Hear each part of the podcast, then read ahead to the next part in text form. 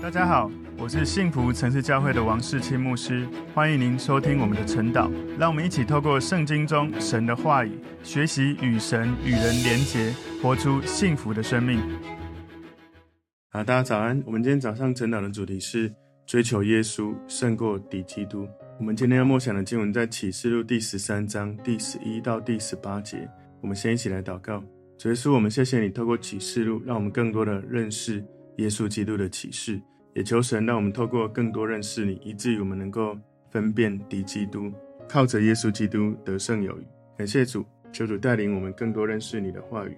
奉耶稣基督的名祷告，阿门。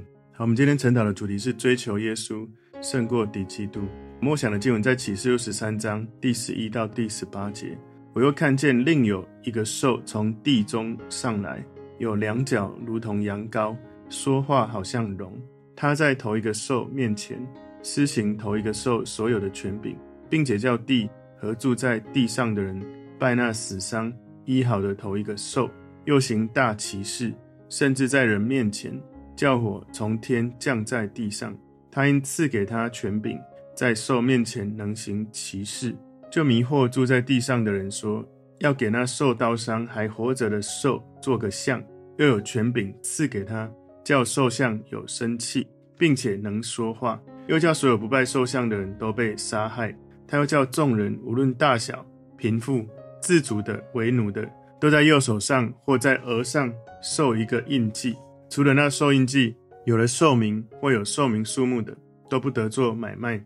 在这里有智慧，凡有聪明的，可以算计兽的数目，因为这是人的数目，它的数目是六百六十六。呃，我不知道大家有没有听过六六六？这个六六六是撒旦的这个数字，也就是从这一章里面这个经文我们可以去看到。我们先来看一下今天第十三章哦，整个大概在讲的内容。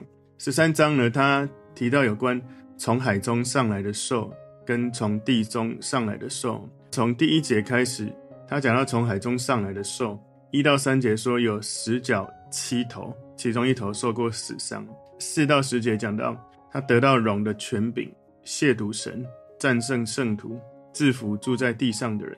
十一到十八节里面提醒到另外一个有地中上来的兽。十一节说有两脚像羊羔，说话像龙。而十二到十五节讲到行大奇事，叫人拜头一只兽。然后十六到十八节叫人都要受他的印记，兽名的数目是六六六。好，所以如果你听过六六六代表撒旦的数字，应该就是从这里来的。今天我们从后半段这里十一节到十八节，我们要来看到从地中上来的这个兽。今天这个部分我们把它归纳五个重点。第一个重点是约翰描述第二个兽，启示录十三章十一节，我又看见另有一个兽从地中上来，有两角如同羊羔，说话好像龙。这个。另有一个兽的生物，代表某个人，代表是某个人，就像从海里上来的兽一样。因为经文用同一个词“兽”这个字来形容这两个兽，这个第二个兽跟前面那一个是有不一样的，它们的起源是不一样，一个从海中上来，一个从地中上来。另外，它们在级别上是不一样的，因为第二个兽隶属于第一个兽。你可以看到在。第十二节里面，他有讲到说，他在头一个兽面前施行头一个兽所有的权柄，并且叫地和住在其上的人拜那死伤医好的头一个兽，所以他要叫地跟住在其上的人拜那一个第一个兽，所以他们级别是不一样的，他们在外观上也不一样，因为第二个兽看起来像温和的羔羊一样的外观，你可以看到他说有两角如同羊羔，所以两角有一个可能是。这个兽在两个领域里面有权力，举例来说，宗教跟政治的权力。另外，有可能羊羔有两个角，只是因为羊羔本来就有两个羊角，这是有两个可能。那他说话好像龙，虽然他外表像羊羔，不过第二个兽传递的信息跟第一个兽是一样。这个第二个兽被称为假先知，是跟第一个兽敌基督，或者是龙，龙是撒旦哦。第一个兽敌基督。分别出来，这个第二个兽比较是像假先知，所以有龙，有海里上来的兽，有地里上来的兽，这样就有一个邪恶的三位一体。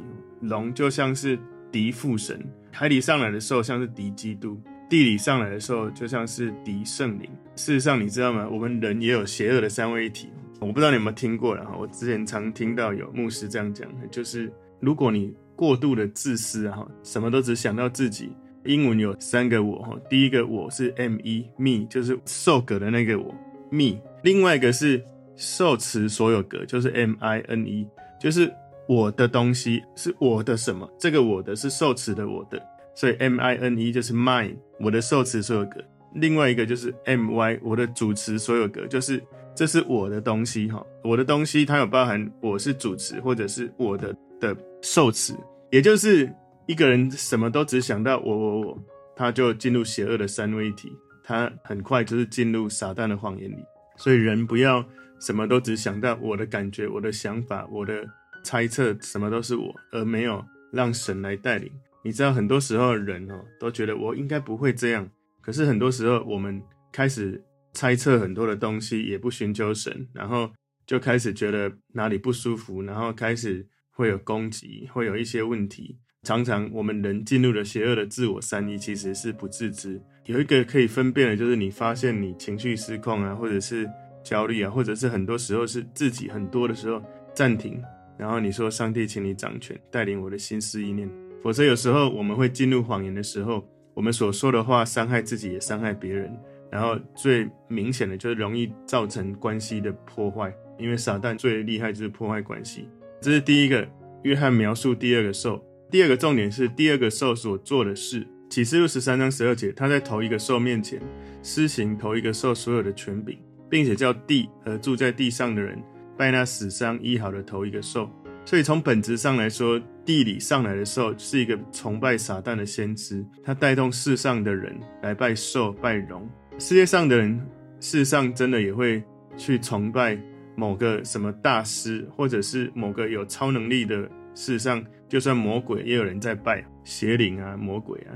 动物变成了神啊，或者石头变成了神啊。然后，事实上，你去拜这个世界任何的东西，本来它可能是没有任何能力的。举例来说，你在拜石头的时候，石头根本没能力。可是你在拜它的时候，这个世界上有许多的灵，有邪灵，有神的灵，有天使，有人的灵。而你在拜一些石头的时候，你在拜任何一个东西的时候，邪灵就占据在那个地方，让你拜他。你把权柄给他了，因为你拜什么就把权柄给谁，所以他的确会给你一点能力，可是他也同时会辖制你的生命。就好像以前我们知道有许多人他们在赌博的时候，哇，什么都拜，只为了要他签的那个赌博的标的物能够中大奖就好。所以有一些人真的是在拜鬼，有些人在崇拜某一些伟大的大师。世上，有一些人觉得这真的是很荒谬。可是你知道，从本质上来说，人类有一种不可否认的宗教冲动，就是一直会去找一个比自己更大的对象来拜，因为这是人的驱动力。可是你要拜对神，如果你拜大树公、石头公，拜一些人变成的神哦，你没有拜到真正的神，你只是拜了一个可能会给你超能力，可是他会辖制你的一个邪灵。人类呢，也有一种。悖逆神的一种本性哦，从亚当夏娃这样传承下来，所以人最想要的不是要消灭宗教，而是要拥有他们自己的宗教。他们呢，就是有很多人会觉得说，我想要得到那个神的国度，可是呢，那个神的国度其实他自己就要成为神。所以你知道很多，特别是宇宙能量啊，哈，那个是一种信仰新世纪。宇宙能量通常就是自己要操练的像神一样。最后不需要神，自己就是神。启示录第十三章十三节说：“又行大奇事，甚至在人面前叫火从天降在地上。”所以从地里上来的时候，能够行奇事、行神迹，来支持他的错误的教导。这里描述了假先知所行的特别的奇事，他在人的面前叫火从天降在地上。约翰特别强调这个奇事，这一点很重要，因为在被欺骗的世人的眼中。这个奇事跟两个见证人所行的神迹哦相呼应。这两个人在这个时期侍奉神，受到敌基督跟假先知的迫害。在启示录十一章第五节哈，里面有讲到说，若有人想要杀他们，就有火从他们口中出来，烧灭仇敌。凡想要害他们的，都必这样被杀。因为这样的奇事，被欺骗的世人把这个假先知归入像以利亚一类的先知。如果你去看《列王纪上》哦，你知道那个以利亚跟巴力的先知在斗法，巴力先知怎么做，那个他们的神哦都没有降火下来把祭物烧掉，而以利亚他一献祭，在《列王纪上》十八章三十六到三十八节哦，里面讲到先知以利亚他献祭的时候，他就呼求耶和华，然后告诉他我是你的仆人，求耶和华应允他，让百姓知道耶和华是神。他一祷告完，神就降下火来，把燔祭坛上面的木材啊、石头啊、尘土啊，甚至是那以利亚叫人倒了很多水在这个祭物上面，连那个沟里面的水都出来了，火降下来，把所有这个东西都烧掉。所以我们可以想象一下，假先知的口里，他们喊着真神用火来回应我，然后那骗人的骑士开始上演。所以有一种抵挡神跟真理的超自然力量。它有一种超自然力量，另外呢，也有一种跟神对齐、跟真理对齐的超自然力量。一个骑士只是一个神奇的工作，不一定是出于神的。所以在这个世界上，一直存在一种出于魔鬼的超自然的主义，跟从神而来超自然的这种恩典，看起来好像很像。所以事实上，在出埃及的那个日子里面，某种程度，那些埃及的术士也可以做一些奇妙的启示。你如果去看那个埃及王子的卡通里面，摩西把杖丢下去变蛇，然后那个埃及的这些术士好像可以做类似的东西。不过呢，到最后他们其实都有一点像魔术而已啊。所以在生命记十三章一到五节里面，神确认会有打着假先知跟偶像的名号实施的超自然的作为，所以神告诫他的百姓要判断一个施行神迹奇事的人。应该是凭着他传的信息是什么，不是凭着他做了什么来判断。所以一个人你要知道，如果是敌基督，他总是会让你远离神；如果是合神心意，他总是让你跟神的关系更好。在启示十三章十四节说，他因赐给他权柄，在兽面前能行奇事，就迷惑住在地上的人说，说要给那受刀伤还活着的兽做个像。所以耶稣指出有一些。能够行异能奇事的人，哪怕这些人是奉耶稣的名，他们是虚假的跟随者，不是真心的侍奉神。这些人其实跟耶稣没有关系，他们的结局就是到了地狱。在马太福音七章二十二节说：“当那日必有许多人对我说：主啊，主啊，我们不是奉你的名传道，奉你的名赶鬼，奉你的名行许多异能吗？我就明明的告诉他们说：我从来不认识你们，你们这些作恶的人，离开我去吧。”所以不是因为你说你有信耶稣，甚至不是因为你有受洗，就一定会上天堂。因为如果你里面没有真的信耶稣，耶稣没有真的跟你有关系。事实上，你读经、你祷告、你受洗、你来聚会，但是耶稣没有真正跟你个人有真实的关系的话，这一切神都知道，神看懂你的心。所以耶稣讲到在末世的时候，假先知要登场，显出神迹奇事来迷惑人。所以在那个马太福音二十四章二十四节说，因为假基督、假先知将要起来，显大神迹、大奇事，倘若可行，连选民也就迷惑了。所以你知道，连信耶稣的人也会觉得，哇，好像真的是神出现了。保罗他也指出，敌基督将要来，会行各样的异能、神迹、一切虚假的奇事。在帖撒罗尼迦后书二章九节说，这不法的人来。是照撒旦的运动，行各样的异能、神迹和一切虚假的奇事。所以，不是因为有神迹奇事，他就是耶稣基督再来，就是很有能力。因为的确他有能力，但他不是从神来的能力。在启示录十三章十五节说，又有权柄赐给他，叫兽像有生气，并且能说话，又叫所有不拜兽像的人都被杀害。所以这里英文他说，He was granted power to give breath to the image of the beast。所以英文的翻译版说，把气息给兽像，好像从地里上来的兽，将要利用一个具有欺骗性、有生气的像，成为一个受崇拜的焦点。所以我们知道，全世界其实常对某个很有能力的人进行这种崇拜。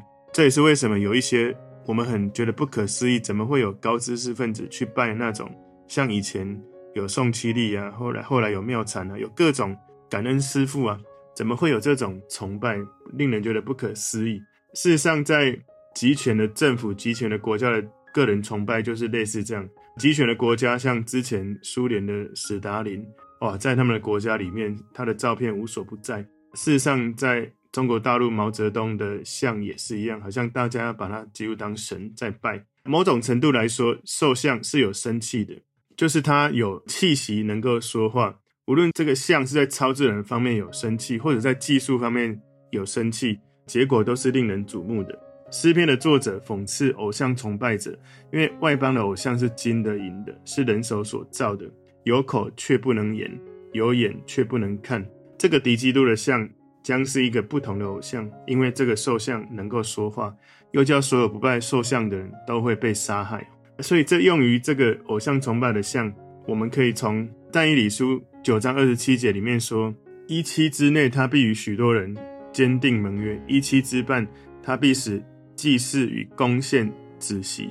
那行毁坏可憎的如飞而来，并且有愤怒请在那行毁坏的身上，直到所定的结局。马太福音二十四章十五节，耶稣讲到：“你们看见先知但以理所说的，那行毁坏可憎的，站在圣地读这经的人需要会意。”所以，这个用在偶像崇拜的像，就是在这个但以理书，在马太福音都有提到，那行毁坏可证的，就是这个偶像崇拜的这个像。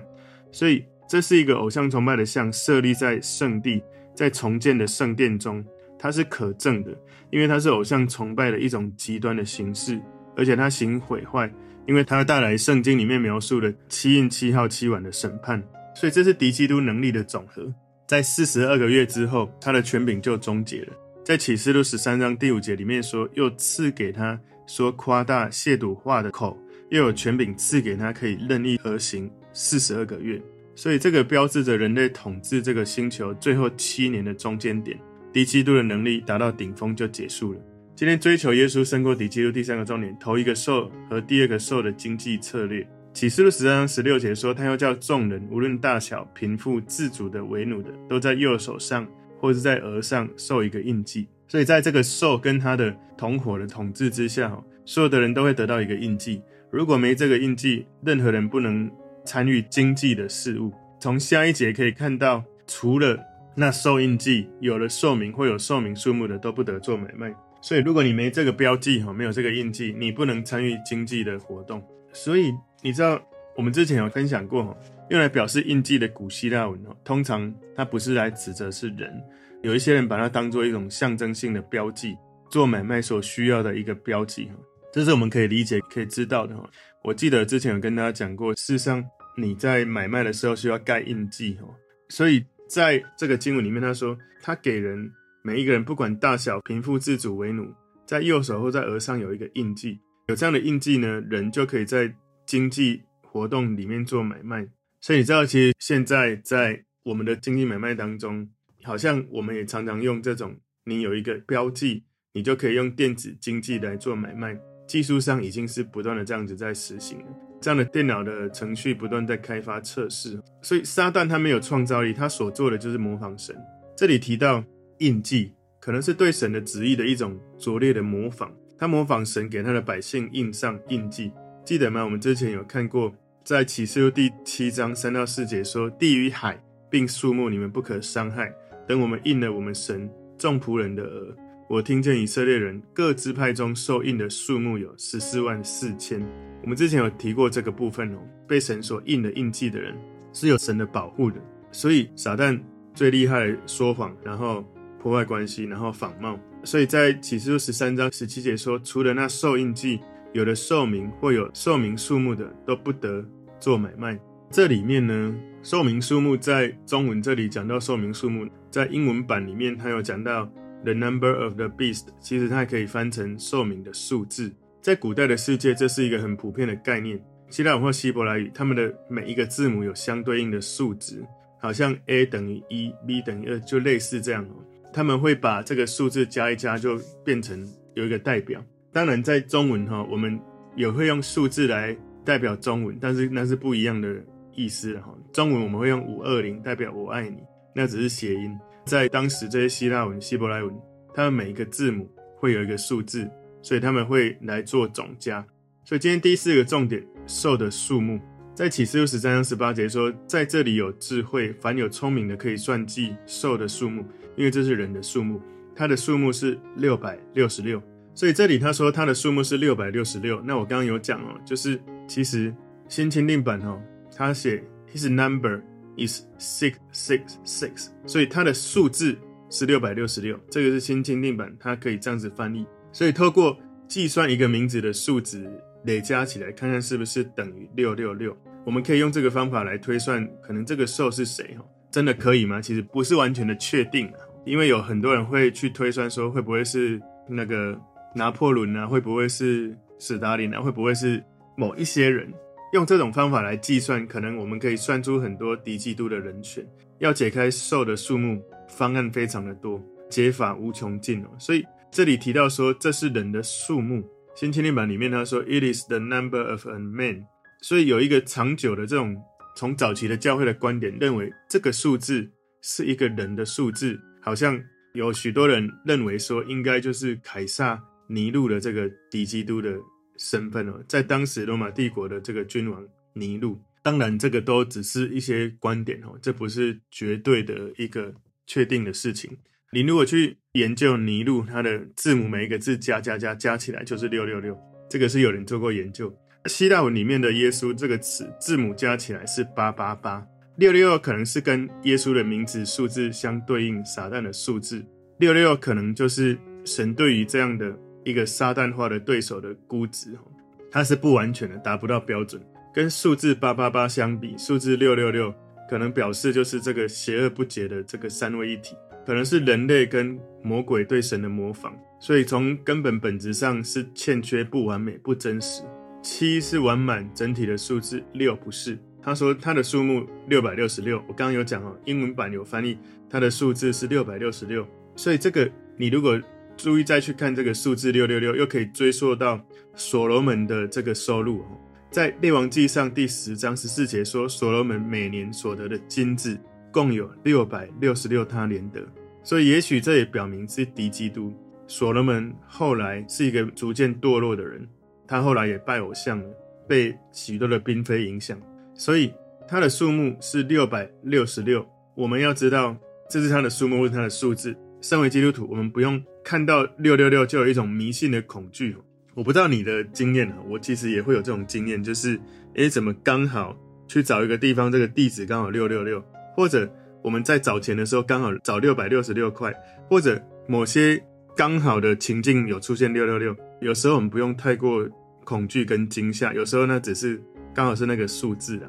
很多人热衷在推算六六六，找出敌基督究竟是谁，以至于。他花了很多时间在研究这个六六六，但是在生活中却忽略了追求耶稣基督，这就失去了一个比较有聪明智慧的方法了。因为你一直在找错误、找假的，不如你多认识真正的。其实我们之前有分享过，如果一个人被训练怎么分辨真假钞票，真钞的分辨方法就是多研究什么是真钞，不是多研究什么是假钞，因为假钞研究不完，但真钞你非常熟悉的时候。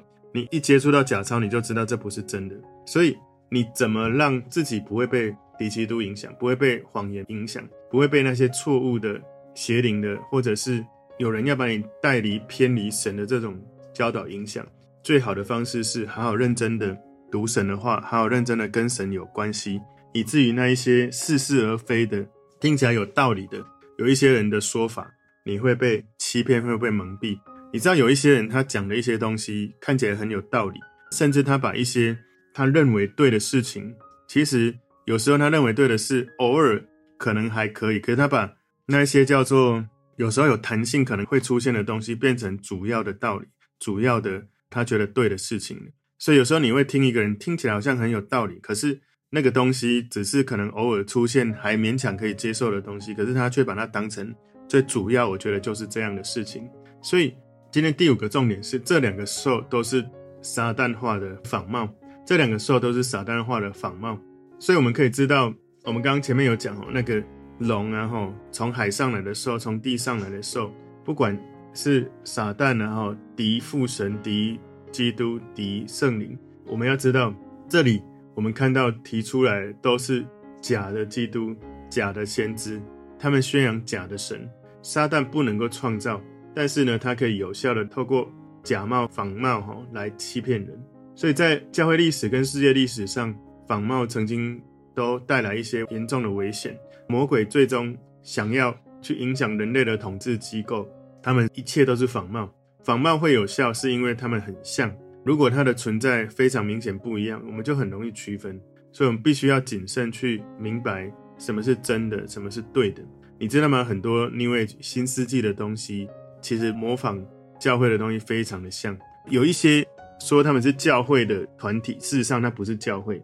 所以，身为基督徒，我们要做的不是沉迷于去研究敌基督他的仿冒有哪些。我们不要只是感兴趣在这些事情，或者我们也不要对六六六敌基督感觉到恐惧。对基督徒来说，最好的做法就是对真实无畏的耶稣基督认真的追求，充满兴趣，深深的投入，沉迷在与耶稣基督的交流当中。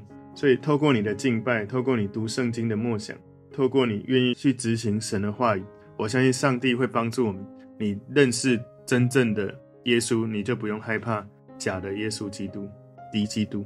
所以，今天我们主题追求耶稣胜过敌基督，我们把它归纳五个重点。第一个重点，约翰描述第二个兽；第二个重点，第二个兽所做的事；第三个重点，头一个兽和第二个兽的经济策略；第四个重点，兽的数目。第五个重点，这两个兽都是撒旦化的仿冒。求神帮助我们哦，透过今天的这个经文，更多的去明白，我们要追求耶稣，不要被敌基督所恐吓了。我们一起来祷告，主，我们谢谢你，透过今天的经文，求主激励我们，帮助我们，能够建立跟耶稣基督深厚的关系，能够深入的认识真理，活出真理，让我们能够分辨敌基督的灵，不被撒旦的谎言欺骗跟迷惑。感谢耶稣带领我们更多认识你。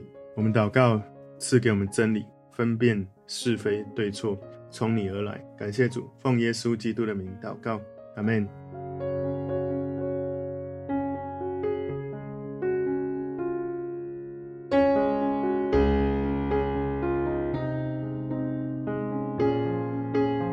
朋友们，如果这个信息对您有帮助，请您在影片下方按赞、留言。并分享给您的朋友，分享在您的 IG、Facebook、Line 或者其他的社群媒体上面，来祝福您的朋友。当然，也别忘了订阅我们的频道和开启小铃铛，这样您就可以收到我们最新的影片通知哦。